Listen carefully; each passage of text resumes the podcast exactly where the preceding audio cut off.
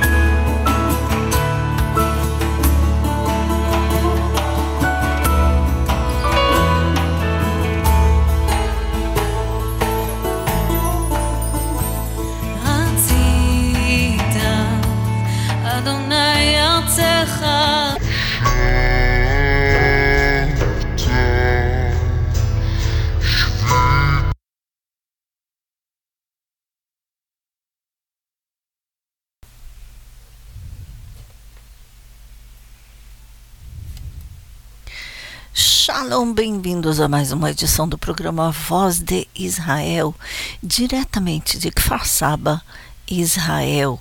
Aqui eh, no microfone eu sou Raquel Rochevski Escapa com você na próxima hora. Em Israel são 22 horas e 3 minutos, ou seja, 10 horas da noite, 3 minutos, 16 horas e 3 minutos no Brasil, horário de Brasília. Convido você, amado ouvinte, amado ouvinte, a entrar em contato conosco durante todo o programa. Se você está ouvindo ao vivo, então escreva para nosso WhatsApp, que é 972 54 721 7091 ou para o nosso e-mail programa voz de Israel arroba gmail.com. Durante todo o programa você pode escrever mensagens de texto, não envie áudios, por favor. Depois do programa, durante a semana, pode enviar áudios, mas durante o programa, não, ok? Porque eu não tenho como escutar. De toda forma, aí está o convite. Envie suas eh, observações, perguntas e, e também diga de onde você está ouvindo e como está chegando o nosso som até você e tudo isso e muito mais. Eh, bom, hoje no programa vamos falar, é claro, da notícia quente do dia, ou da batata quente, que é o acordo que ah, provavelmente já está sendo feito entre Estados Unidos, Irã, Arábia Saudita, Israel. Hum, não, não, Israel não é parte do acordo. É o que querem que seja. Mas vamos falar disso, vamos falar também da política interna em Israel. Lembram que há 24 semanas estamos aqui falando de protestos contra a reforma judicial eh, do governo, as conversações, negociações entre a coalizão, ou seja, o, os partidos que formam o governo e a oposição. O que, que aconteceu com essas negociações eh, e outras notícias mais. Novamente, nosso WhatsApp 972 54 721 7091. E para os que estão ouvindo pela primeira vez ou estão ouvindo a gravação que alguém compartilhou com você, o Voz de Israel, que é apresentado há mais de 20 anos aqui na Rádio Boas Notícias de Israel, transmitido ao vivo todos os domingos às 22 horas, horário de Israel. É, às vezes, por causa do, da mudança do horário de verão, cai que às 16 horas de Brasília e às vezes às 17 horário de Brasília. E isso também acontece. Quando o Brasil tinha horário de verão, então tinha mais uma mudança ainda. Mas por enquanto, bom, pelo menos até o fim de outubro, aqui estamos, ou seja, no Brasil é às 4 horas. É, o programa é gravado, é, geralmente está disponível depois do programa. É, para receber o link, você pode escrever para o nosso WhatsApp ou e-mail. É, e também guarde o link, porque ali você pode ver todos os, uma grande parte dos arquivos do Voz de Israel. Bom, depois nós lemos as mensagens. Eu já sei que lá em Fazenda do Rio Grande, Curitiba, Paraná, Brasil já estão na escuta. E muito obrigada aí, família Reis. Então vamos lá com as notícias. E, bom, a notícia mais é, quente do dia é, é o que tem a ver com o suposto acordo ou é, com acordo tal acordo nuclear com o Irã que o secretário do Estado dos Estados Unidos é, já está revitalizando ou renovando ou tratando de fazer novamente o suposto acordo nuclear com o Irã. O secretário é, Blinken, Anthony Blinken, é, na sexta-feira não é, ou seja, rejeitou as informações, não, ele negou de que os Estados Unidos e o Irã estão próximos a um acordo entre ambos os países, incluindo um acordo do Irã de não enriquecer urânio a um tal nível superior a 60%, Isso para evitar sanções mais duras e liberar os prisioneiros iran, eh, iranianos e americanos que, segundo os Estados Unidos, foram detidos injustamente. Entre eles, inclusive, há eh, pastores eh, que são iranianos, ou seja, nasceram no Irã, têm cidadania dupla e também nos Estados Unidos, foram ao Irã para evangelizar, foram presos e, e agora os Estados Unidos, obviamente, tendo em vista que eles são eh, cidadãos, está exigindo que sejam liberados. Mas não só pastores, há outros, eh, por exemplo, trabalhadores de organizações eh, humanitárias. Eh, Anthony Blinken disse em que diz, diz respeito ao Irã algumas das informações que vimos sobre o acordo nuclear ou, para o caso, prisioneiros, são incorretos, disse ele. Mesmo assim, fontes ocidentais confirmaram hoje, domingo, eh, perdão, confirmaram na eh, sexta-feira, eh, que os Estados Unidos e o Irã continuam mantendo conversações e negociações sobre as medidas que limitariam o programa nuclear do Irã e também que poderiam conduzir a uma liberação de prisioneiros e descongelar os ativos iranianos que estão bloqueados nos Estados Unidos. O que são os ativos? Os, os fundos, dinheiro. Porque nos bancos nos Estados Unidos bloquearam eh, todas as contas eh, do governo iraniano ou de qualquer coisa que, que se assemelhe ao governo, eh, governo iraniano, não italiano, eh, nos Estados Unidos, isso o governo americano bloqueou. Um, um alto funcionário iraniano disse à, à agência de notícias Reuters que é, você pode chamar isso como queira, um acordo temporário, um acordo é, interino ou entendimentos conjuntos, ambas as partes querem evitar uma escalada maior, disse o alto oficial iraniano. Ah, lembrando, inclusive, na, em que diz respeito ao Irã e à América Latina, eh, aparentemente o eh, presidente do Irã está agora na Venezuela, eh, junto com Maduro, e com eles o presidente do Brasil, Lula, se reuniu há poucos dias, ontem. outra fonte com relação a essa notícia, dessa vez uma fonte ocidental. O que, que significa? Pode ser americana, pode ser de outro país europeu, é, que também conversou com a agência de notícias Reuters, é, expressou que o, ou disse que o objetivo principal dos Estados Unidos é evitar que a situação se deteriore e evitar uma possível, um possível confronto entre Israel e Irã. Disse ele que, se os iranianos calcularem mal, o potencial de uma dura resposta israelense é algo que queremos evitar, disse a tal fonte. Agora, o que isso significa?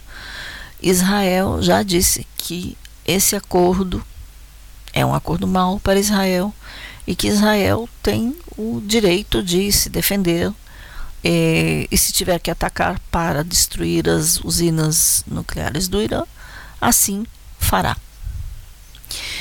o jornal New York Times dos Estados Unidos informou os detalhes do acordo emergente que o primeiro-ministro Benjamin Netanyahu chamou de uma um arranjo. E o New York Times escreveu as conversações indiretas, algumas das quais tiveram eh, ocorreram em Oman, eh, levarão o Irã a concordar em não enriquecer o urânio mais além do seu nível de produção atual de 60%. Segundo funcionários iranianos, Teherã também eh, deten não, não fará os ataques de seus representantes contra as forças dos Estados Unidos na Síria e no Iraque e ainda ampliará sua colaboração com os inspetores nucleares internacionais e e se absterá de vender mísseis balísticos à Rússia. Hum. A Rússia que ataca a Ucrânia compra mísseis do Irã. Ou seja, é o único país que basicamente é europeu que compra é, armas do Irã. Em troca, o Irã espera que os Estados Unidos evitem endurecer as sanções que estão asfixiando sua economia.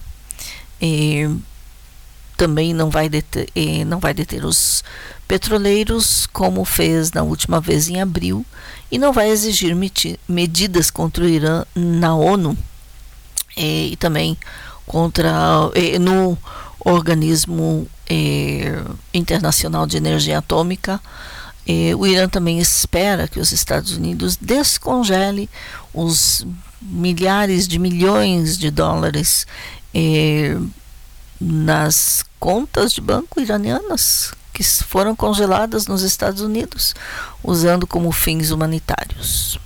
Teherã liberaria, segundo este acordo, três prisioneiros iranianos e americanos, como já falamos antes, e, mas estão falando agora de especificamente três prisioneiros, segundo os Estados Unidos, foram detidos injustamente. O New York Times disse ainda que os funcionários americanos não estão confirmando esta conexão entre os prisioneiros e a descongelamento ou a liberação dos, eh, do dinheiro iraniano nas contas eh, bancárias nos Estados Unidos, nem qualquer outra conexão nos no intercâmbio de prisioneiros e assuntos nucleares. Ou seja, os Estados Unidos eh, está dizendo não, não tem nada a ver. Hum, será que não tem nada a ver? é, Estados Unidos, segundo, segundo o jornal New York Times ainda, quer um acordo informal e não escrito, que alguns funcionários iranianos chamam é, a um alto fogo político. Também é provável que eh, seja requerida a aprovação do Congresso, que é hostil ao Irã. Lembrando, o Congresso americano tem uma maioria de republicanos, ou seja, fiéis ao presidente Trump e ao, ao Partido Republicano. E eh, podem bloquear as eh, decisões. Mas, se o presidente Biden decidir não passar eh, o acordo pelo Congresso, simplesmente ele acontecerá.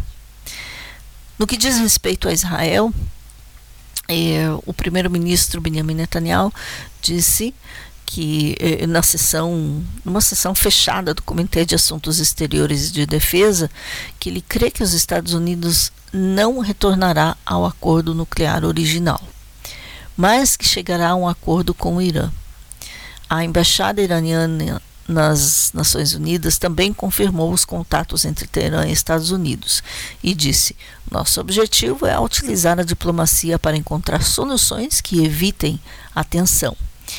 A chave do êxito é minimizar o papel que aqueles que se opõem no caminho da diplomacia.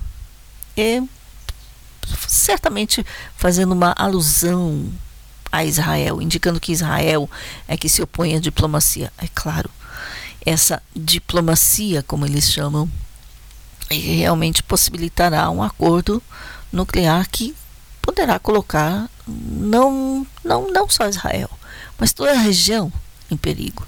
Pense nisso. É, por exemplo, se a Venezuela estivesse com mísseis é, nucleares apontando para não sei, qualquer país da América Latina, e isso não colocaria em perigo toda a América Latina, não só a América do Sul, toda a região é a mesma coisa. Então, é algo que dá a pensar. Agora, à luz de tudo isso, também está sendo formado um acordo e Israel e Arábia Saudita estão sendo meio pressionadas a chegar a um acordo ainda antes do final deste ano. É, sim, isso também está acontecendo. É, onde está? Inclusive, eu queria dar um pouquinho mais de detalhes sobre isso. Bom, vamos continuar com essa mesmo, com esse jornal mesmo.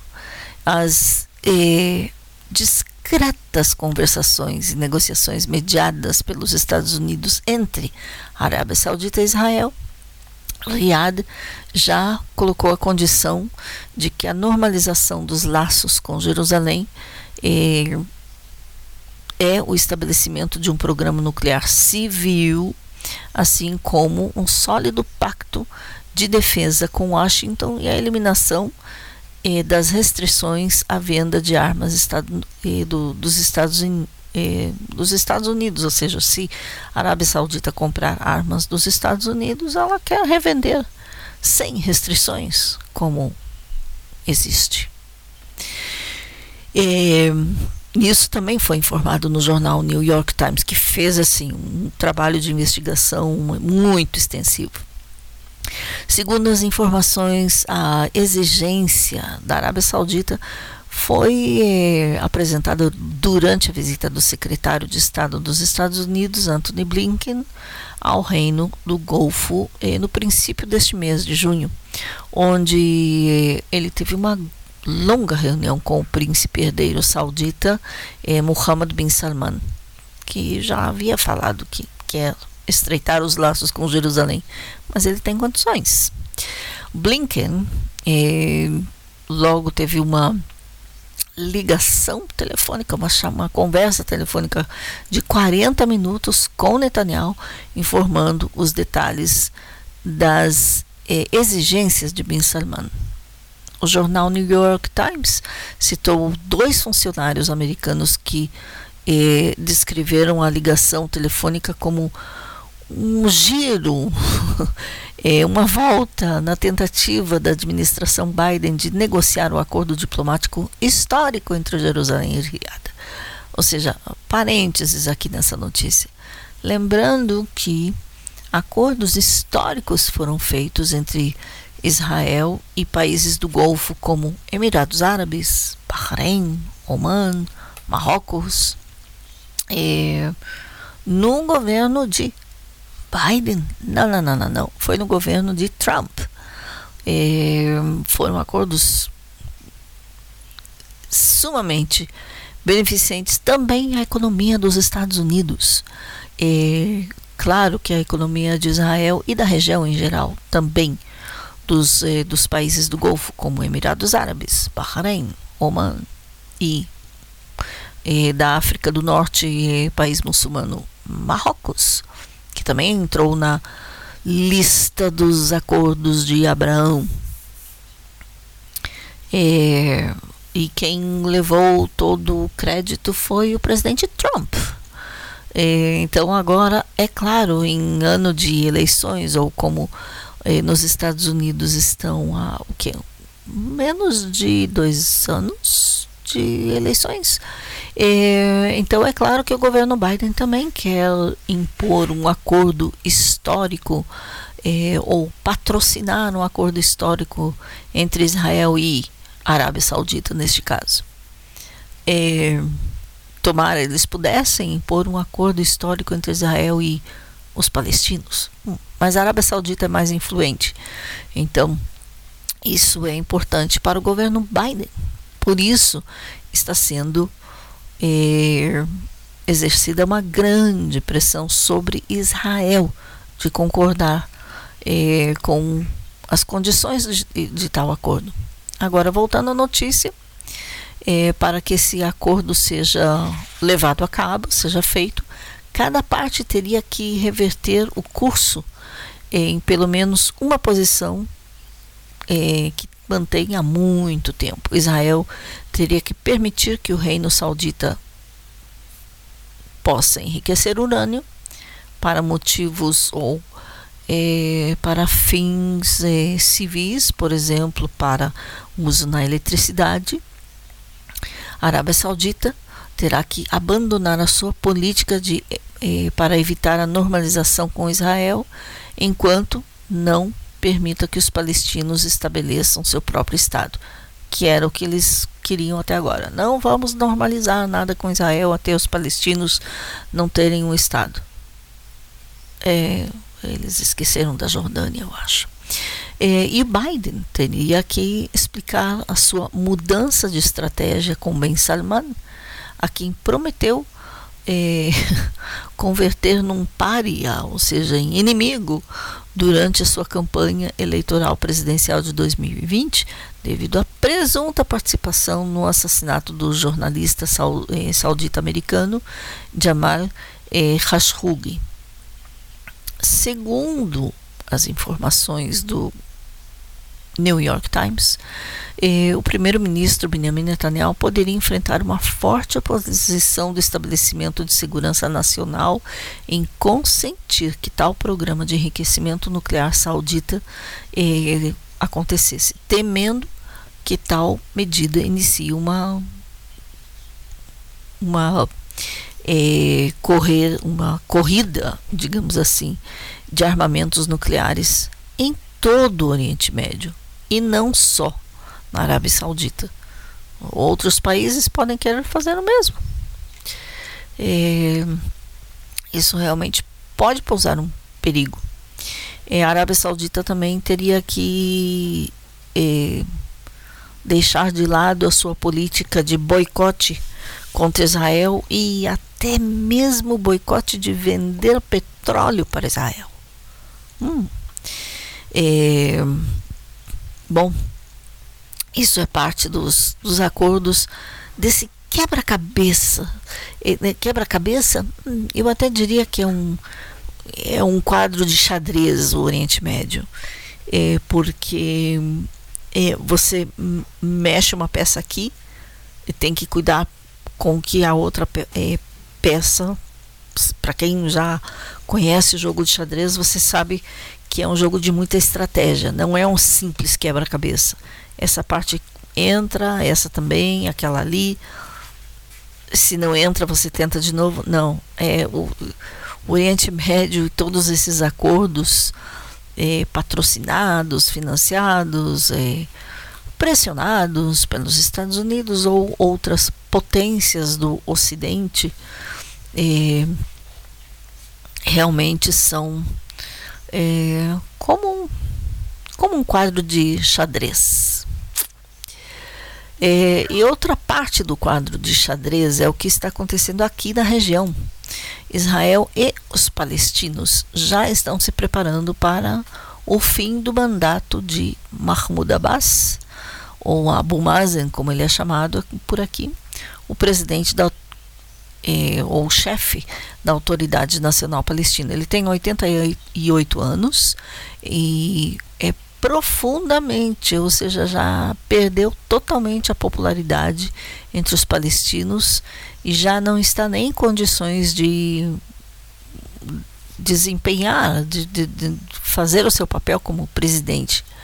Agora a luta pela sucessão está é, ganhando é, muito chão, está intensificando, para determinar quem será o próximo e marcar o rumo para os palestinos na chamada Cisjordânia, ou seja, na Judéia e Samaria, e, em meio a uma pobreza muito grande, a escalada de violência que causou dezenas de mortos em ambos os, os lados eh, deste conflito.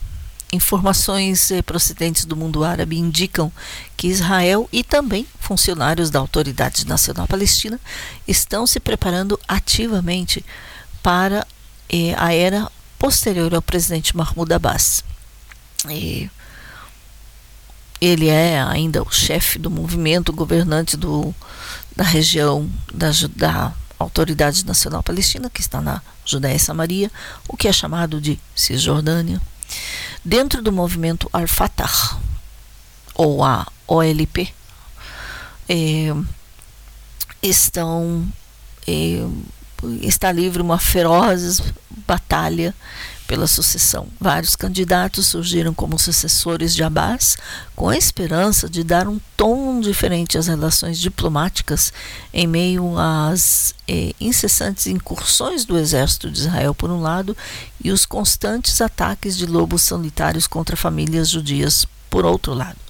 Ou seja, vários, como eles chamam, lobos solitários, que saem de um povoado eh, palestino sozinhos armados de faca ou até de um revólver ou outros tipos de armas, às vezes até de um machado ou um machete, um machado pequenininho, é, e atacam e tentam se infiltrar em povoados judeus na, naquela região, os chamados assentamentos, que às vezes são realmente povoados meio isolados, é, e tem feito esses tipos de ataques contra eh, famílias eh, judias na região. Devido ao a liderança realmente eh, que já não é bem uma liderança, né? Nos últimos anos foi desenvolvido um discurso profundo, o que prevê uma tempestade política na autoridade palestina na luta pela sucessão, pela, pela herança do cargo. Ao mesmo tempo, é, ativamente, esse discurso fomenta, cultiva ativamente várias figuras prominentes dentro do panorama político palestino. É, há que lembrar, entre Israel e a Autoridade Nacional Palestina, não é exatamente um estado de guerra, é um estado de tensão, conflito, mas também há certo tipo de cooperação. Por exemplo, se é, de, de cooperação assim não muito bem vista pelos palestinos, porque por exemplo, em alguns casos, se algum israelense erra no caminho, é, se o eu não vou dizer fazer propaganda aqui, mas se um dos aplicativos de mapas é, leva a pessoa por engano, é aquele que começa com G, leva por engano a dentro da região da, da Judéia e Samaria e, e leva a pessoa por engano a dentro, dentro de um povoado árabe é, e vem uma multidão que quer linchar aquela pessoa porque o carro, o carro tem placas israelenses. Mais de uma vez isso aconteceu. Ou pelo menos houve a tentativa. Então, a, segundo a colaboração estipulada entre Israel, entre as forças de segurança de Israel e a autoridade palestina, então, as forças de segurança palestina resgatam aquela pessoa e levam de volta a Israel, ou seja, pelo menos até a fronteira, e explicam que errou o caminho. Às vezes até a pessoa entrou ali de propósito, tinha uma reunião, alguma coisa, e foi atacada. E já houveram casos assim, em que os eh, membros da polícia palestina não fizeram nada, outros sim, dependendo da área onde entraram. Dependendo, principalmente, por exemplo, se é em Belém ou Hebron, é, aí sim há, podemos até dizer, um pouquinho mais de colaboração entre as forças de segurança, é, ou seja, não é entre as forças de segurança, é por parte das forças de segurança palestinas é, com as forças de segurança de Israel. Agora, eh, os palestinos eh, nem todos veem essa colaboração eh, como uma boa coisa para os palestinos. Eles exigem que isso seja mudado, cancelado. Até Mahmoud Abbas declarou mesmo que essa colaboração estava cancelada. Ok, oficialmente cancelada, mas na terra, ou seja, aqui no planeta Terra, na, na fronteira, nas partes fronteiriças, isso continua acontecendo. Então, é bom, Israel também se prepara para quem vai ser o, o dono da casa vizinha. É, como vai ser. É, bom, até aqui com relação a este assunto. Vamos estar aqui acompanhando essa notícia também. É, bom, já falamos do acordo com o Irã, que foi é, revitalizado, foi confirmado.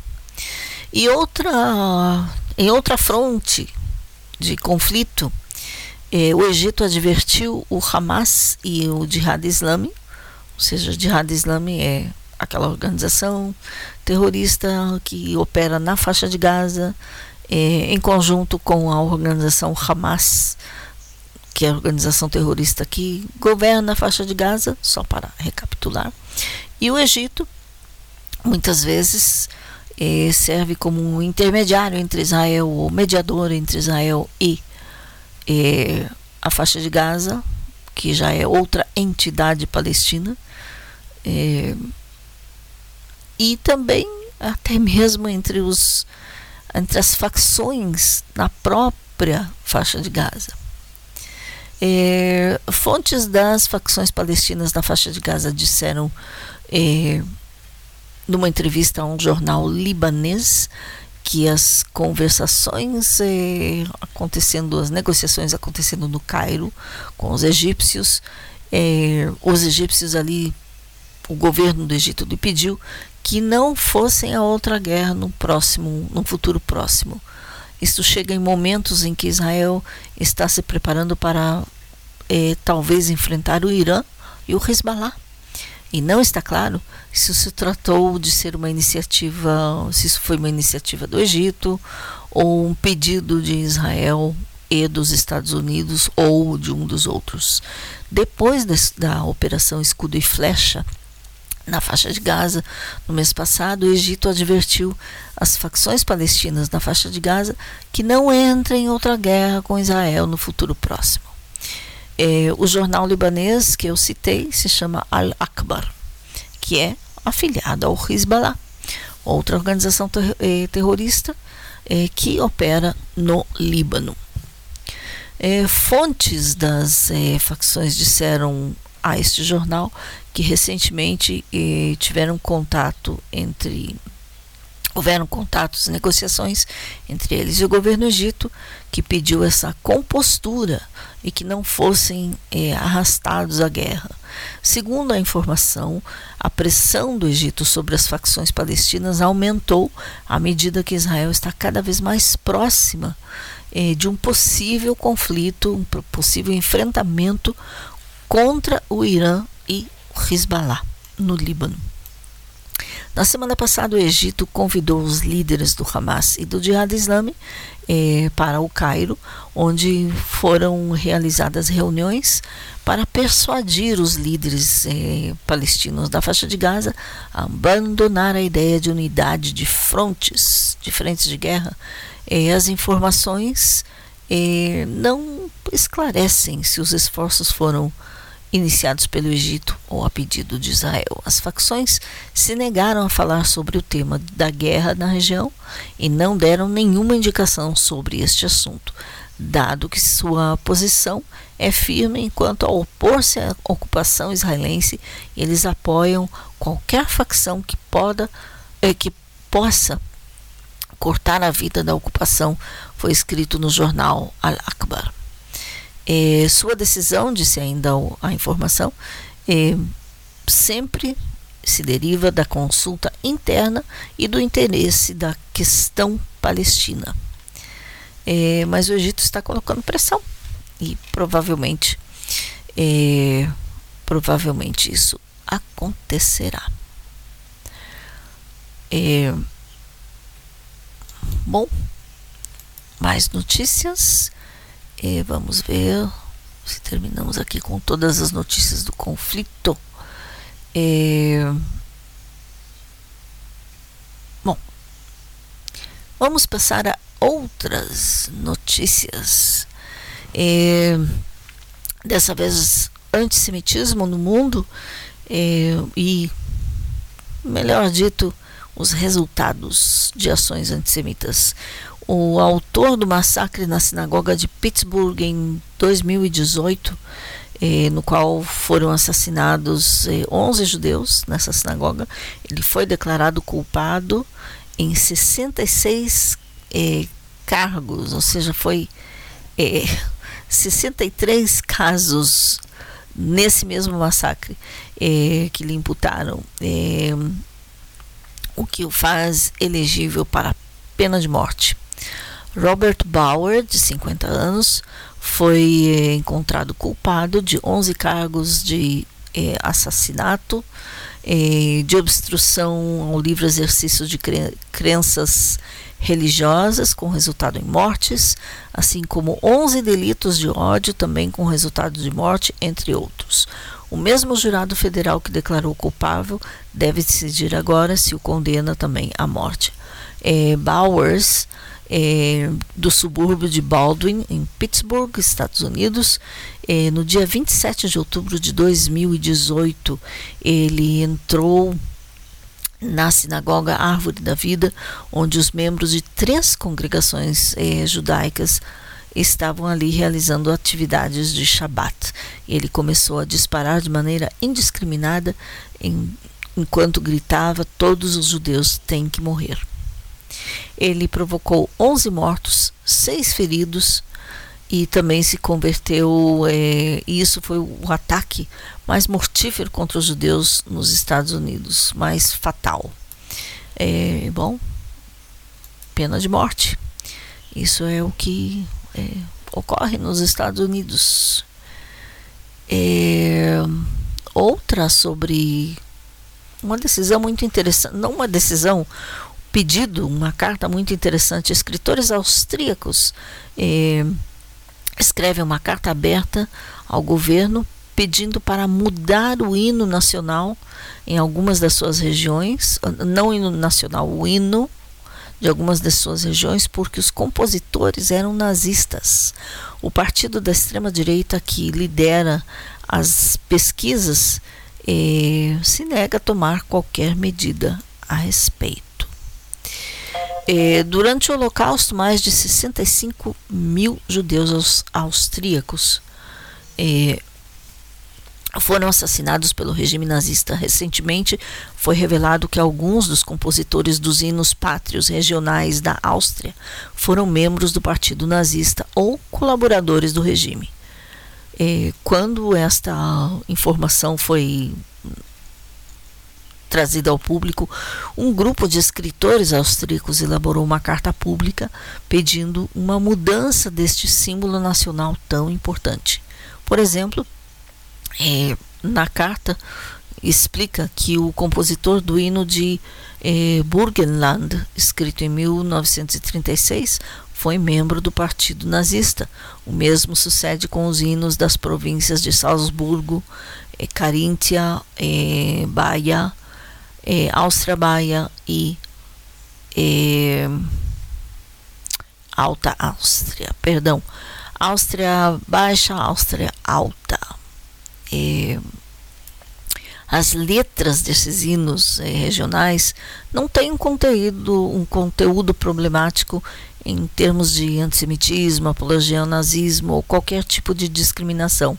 Mas os escritores é, que fizeram esta carta consideram que a associação de seus compositores com o nazismo deve ter deve ser levada em conta eh, e por isso eh, pedem a mudança. Por outro lado, o Partido da Liberdade, que é uma organização política de ultradireita que está liderando as eh, pesquisas para as eleições de 2024, se mostrou completamente contra qualquer mudança.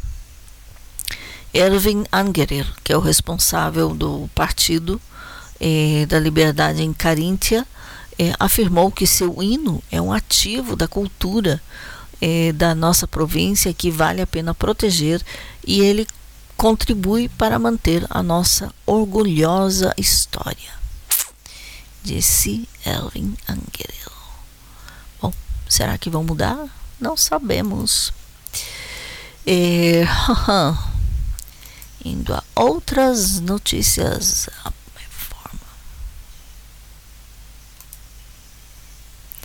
Bom, e agora brasileiros em Israel? Uma comunidade brasileira na cidade de Modi'in inaugurou a sua sede. Foi inaugurado na semana passada, seis anos depois do recebimento do terreno pela prefeitura, o prédio da comunidade brasileira de Modi'in. O edifício conta com a sinagoga Beit Malka, no primeiro andar, e o centro comunitário Vale de Olivas, no segundo e no terceiro andares. E a expectativa é que a comunidade, que conta atualmente com aproximadamente 70 famílias, tenha o seu próprio espaço para a realização de suas atividades que vão desde crianças até terceira idade, assim como realizar projetos educacionais para jovens que buscam um ambiente acolhedor e saudável no centro do país. O prédio é um marco na história do Estado de Israel por ser o primeiro a ser construído por brasileiros visando atender a necessidade de todos. É, bom, parênteses aqui nessa notícia. Eu não diria que é o primeiro a ser construído por brasileiros para atender a necessidade de todos.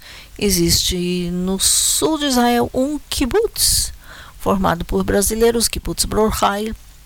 É claro que todo, todas as atividades ali são para os brasileiros, mas não só, para os habitantes. Outras pessoas estão convidadas. Hum, ok, nós vamos acompanhar um pouquinho mais dessa notícia. Agora, sim, existe uma sinagoga brasileira, não é a primeira sinagoga brasileira essa aqui. Existe outra sinagoga que foi aberta em Natânia há uns meses atrás. É, é do, do movimento feminino Rabaita, é, na cidade de Natânia. E a cidade de Harish que está não muito longe de Kfar Saba e de Natânia, ou seja, estão ao norte de Kfar Saba. Ambas as cidades, tanto Natânia como Harish, conta com muitos habitantes, muitas famílias brasileiras e ali o Centro Guimarães, o Instituto Guimarães Rosa, que é um, um instituto da Embaixada do Brasil em Israel, está eh, em conjunto com a prefeitura de Harish eh, começaram um curso de eh, da língua portuguesa para crianças como língua esse curso vai ser dado vai ser ensinado o português como língua de herança ou seja para filhos e netos de brasileiros em Israel e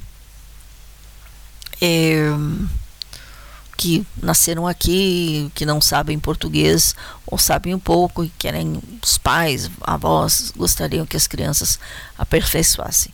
Mas bom, a comunidade brasileira de Modi'in, que tem 70 famílias, eh, conseguiu esse terreno da prefeitura e vamos acompanhar. Provavelmente, se começou um, começarão outros.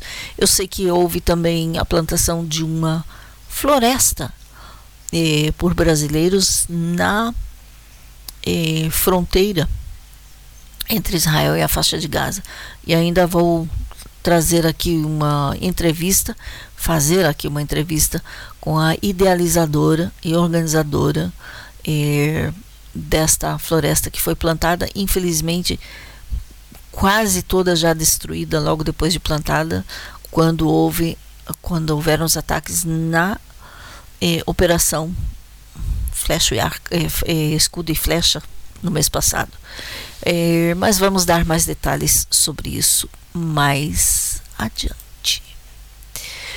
Falando de edifícios lançados, pedras fundamentais, foi lançada a pedra fundamental do Museu Einstein presidente Yitzhak Herzog, o prefeito de Jerusalém, Moshe Leon, e o presidente da Universidade Hebraica de Jerusalém, Asher Cohen, e também o colecionador José Mugrabi, lançaram a pedra fundamental do Einstein House, um museu dedicado à memória ou ao físico e judeu Albert Einstein. A Casa Einstein abrigará exposições do legado, trabalho e pesquisa do Prêmio no do de Albert Einstein, que foi o ganhador do Prêmio Nobel, um dos fundadores da Universidade Hebraica de Jerusalém, que legou todos os seus escritos e propriedade intelectual à universidade, disse um comunicado da Universidade Hebraica de Jerusalém, em cujo campus em Jerusalém será erguido o museu. O prédio servirá como um centro de educação científica, tecnológica e usará técnicas modernas de exibição, demonstrações científicas e documentos originais para mostrar a imensa contribuição de Einstein para a ciência. Acrescenta o texto, observando que o museu foi projetado pelo arquiteto Daniel Libeskind. A Casa Einstein irá destacar o impacto das descobertas de Einstein, seu envolvimento em questões humanitárias e direitos civis, bem como seu profundo compromisso com a Universidade Hebraica de Jerusalém, o Estado de Israel e a comunidade judaica mundial, disse a universidade e ressaltou que o público poderá visitar uma reconstrução de sua biblioteca pessoal, entrar em uma reconstrução de seu escritório e examinar documentos originais, inclusive sobre a teoria da relatividade. Durante a cerimônia do lançamento do museu, o presidente Herzog disse que a Casa Einstein será um arquivo vivo dos escritos de uma das maiores mentes da história da humanidade. É muito, muito interessante. É, bom, passando a outras notícias. É,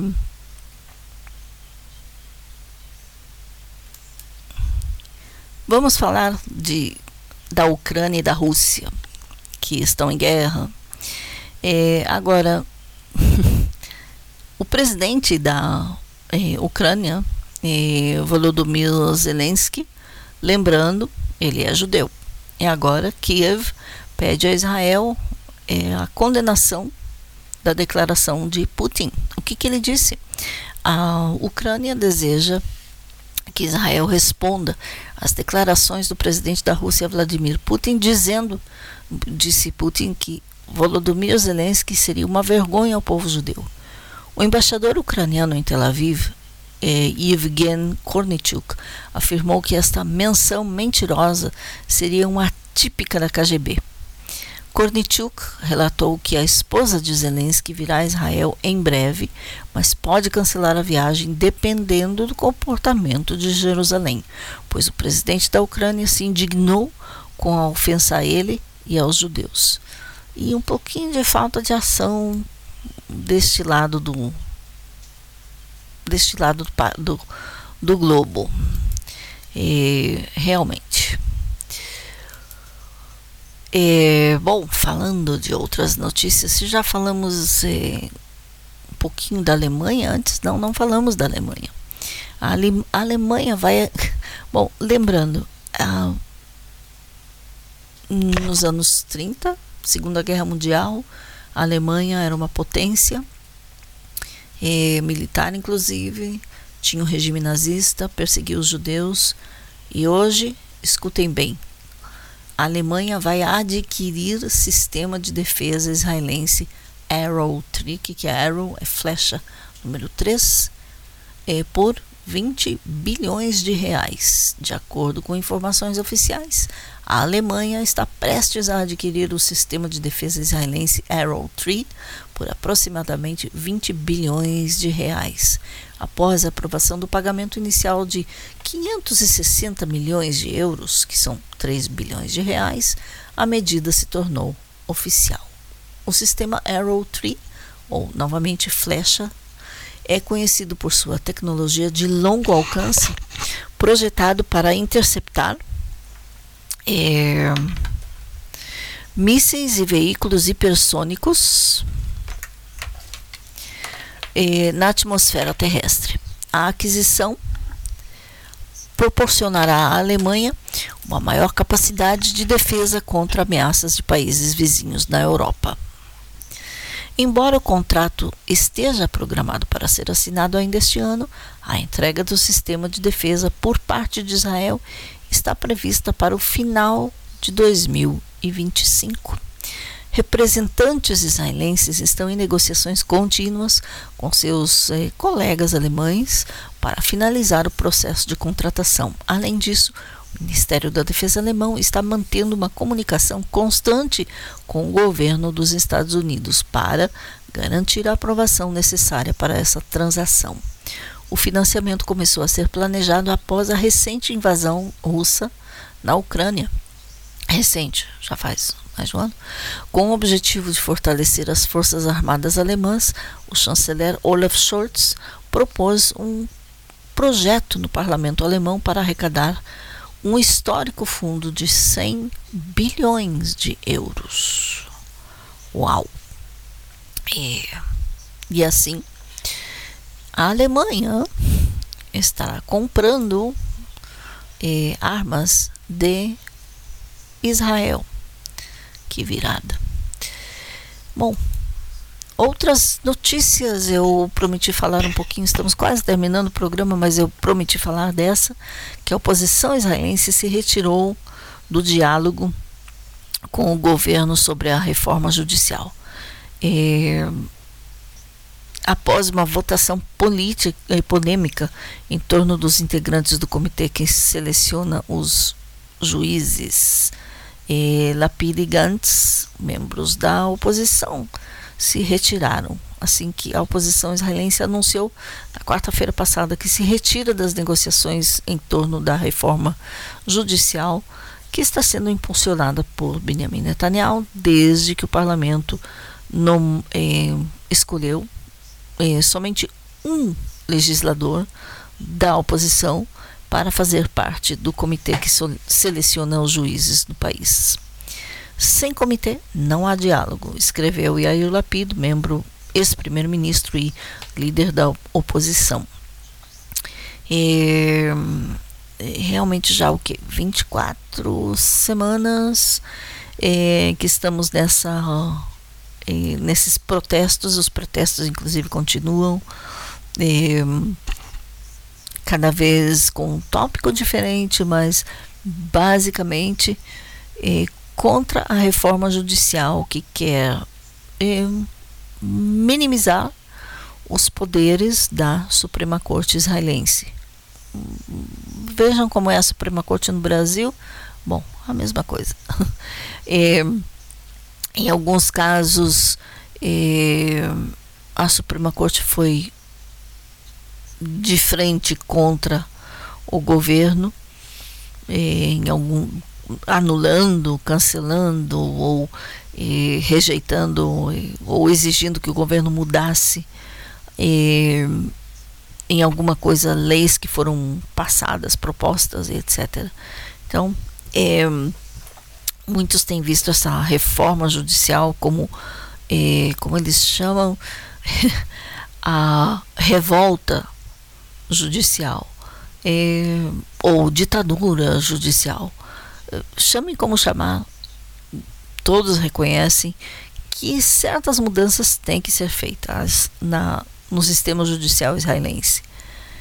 Daqui até os protestos incansáveis, já 24 semanas, que bloqueiam as ruas. E, bom, eu não acho que isso vai acabar tão rápido. É, por um lado, o primeiro-ministro Netanyahu eh, não está exatamente empurrando a reforma judicial. Eh, ele também não pode muito lidar com isso, não pode tocar toda a parte judicial ele mesmo.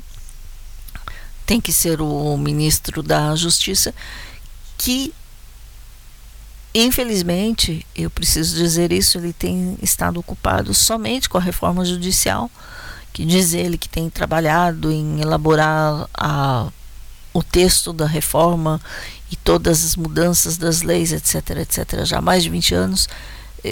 Por outro lado, muitas outras eh, muitas outras áreas dentro do sistema judicial israelense por exemplo, eh, o ministro é o que tem que assinar nomeação de juízes que sejam ou não sejam aprovados, entre outras coisas.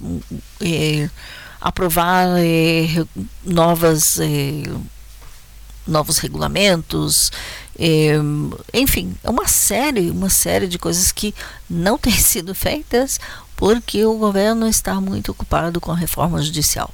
Então, isso também causa muita revolta por parte do povo eh, e também da oposição, é claro. Bom, esse é, o, o, o movimento do protesto né, contra essa reforma judicial continua com os protestos, já disse, 24 semanas. É, e vamos estar acompanhando isso também. É, vamos passar assim, nos, nos últimos dois minutos do programa, eu quero deixar vocês com uma notícia muito interessante. É, que para mim, tomara que isso existisse em janeiro de 76, ou antes, né, no ano de 75, é, tra tratamento oncológico tem sucesso de 90% em Israel. O Hospital Adassa de Jerusalém desenvolveu um trabalho experimental no tratamento oncológico é, mielona, mieloma múltiplo, responsável por 10% dos cânceres de sangue. A equipe conseguiu resultado positivo de 90% dentro se- dentre 74 pacientes em patologia eh, considerada há muitos anos incurável. Foi realizada uma série de experimentos do Departamento de Transplantes de Médula Óssea e Imunoterapia. A lista de espera de pacientes para o novo processo inclui 200 israelenses. Em breve abrem vagas em outros ou a outros países. Ou seja, 90% de sucesso no tratamento de eh, desse mieloma múltiplo responsável pelo câncer de sangue. Que boa notícia mesmo. E, hum, mais uma. Mais uma, assim, para realmente terminar. Tratamento israelense reduz sintomas de TDAH. Cientistas israelenses desenvolvem tratamento que reduz sintomas de, de transtorno de déficit de atenção e hiperatividade, ou TDAH. O CPAT, ou Treinamento de Atenção Progressiva Compu- Computadorizado, desenvolvido na Universidade de Tel Aviv, foi realizado com alunos que sofrem de transtorno de déficit de atenção e hiperatividade. 33% deles afirmaram ter experimentado uma melhora significativa em seus sintomas. Segundo a universidade, o CPAT se mostrou eficaz em um em cada três participantes. O estudo fez parte do projeto do doutorado de Pnina Stern do eh, College of Education dentro da universidade. Os resultados foram promissores, muito superiores aos dos participantes que receberam treinamento paralelo de mindfulness. O que é mindfulness? É um tipo de yoga.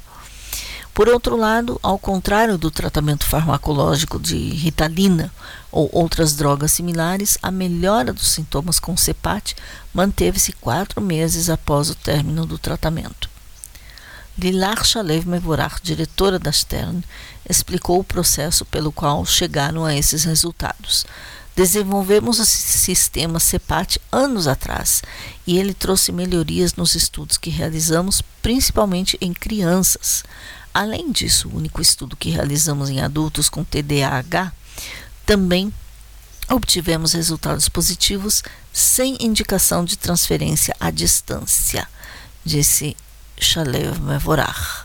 O estudo que foi publicado no Journal of Attention Disorders, ou a revista, um jornal importante eh, com relação a des desordem ou problemas de atenção, foi um tratamento experimental realizado em 54 participantes.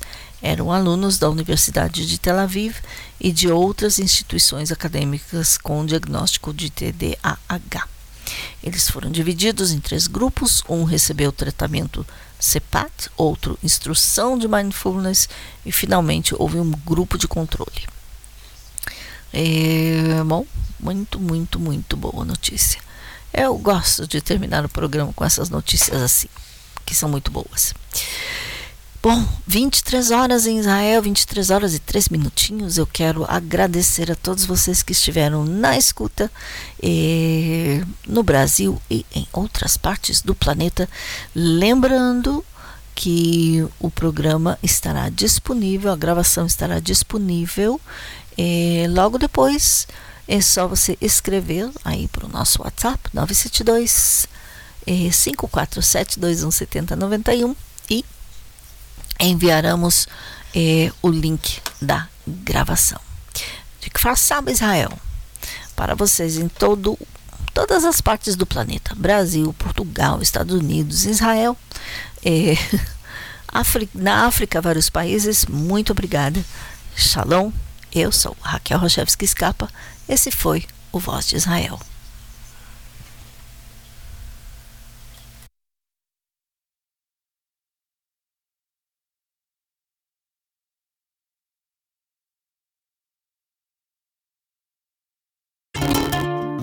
תגיד לי, איך הגענו למצב קשה כזה? חסרי כיוון, חסרי תוחלת.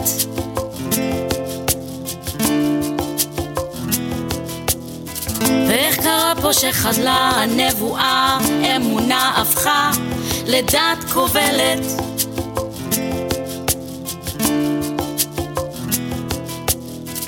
איך חלום תקומה נהיה כזה דשדוש, תרבות קשקוש ללא תועלת?